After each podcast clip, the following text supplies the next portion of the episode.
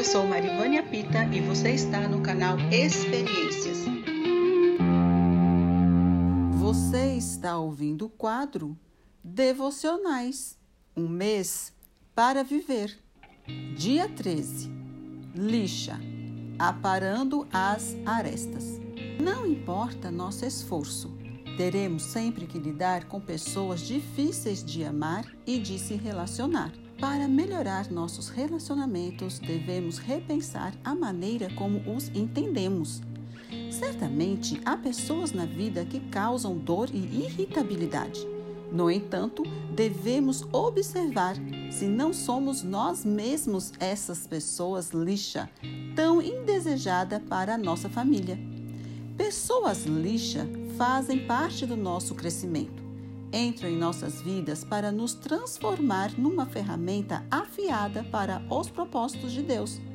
Lembre-se, os relacionamentos que nos perturbam existem para aparar as nossas arestas e nos tornar mais semelhantes a Cristo. Para nos relacionarmos bem com as pessoas lixa e termos um impacto duradouro em nossos relacionamentos, precisamos ter o mesmo olhar que Cristo teve sobre as pessoas. O primeiro passo nesse processo é identificar de que modo as pessoas nos aborrecem. Algumas pessoas se parecem com uma trena. São aquelas pessoas que sempre dizem que você está longe do que deveria ser. O outro tipo de pessoa é o martelo. Os martelos costumam ter a sutileza de um trator impondo seus desejos aos outros e abrindo caminho à força. Existem também aquelas pessoas que se parecem com uma serra. Numa discussão, elas sabem exatamente o que dizer para ferir você com maior intensidade. Pessoas alicates são pessoas que nos apertam e não sabem quando largar. Na caixa de ferramentas da vida encontramos também o esmeril Aquela pessoa com personalidade explosiva que espera para entrar em cena e jogar faísca para todos os lados.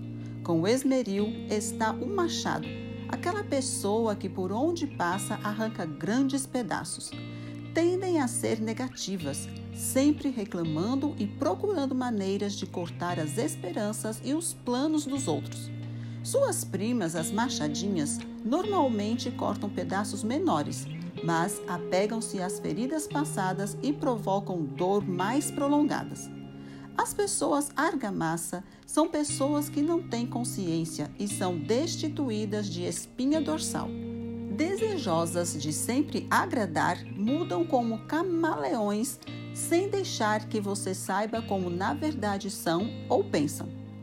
Seja qual for o caso, devemos aprender a enxergar além dos danos que cada uma dessas ferramentas pode causar e descobrir como construir um futuro significativo juntos.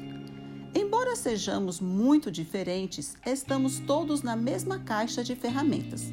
No entanto, em vez de trabalharmos juntos para construir relacionamentos duradouros como Deus deseja, muitas vezes somos tentados a criticar. É sempre mais fácil apontar os defeitos dos outros em vez de procurar corrigir as próprias deficiências. Ouça o que Jesus diz sobre isso.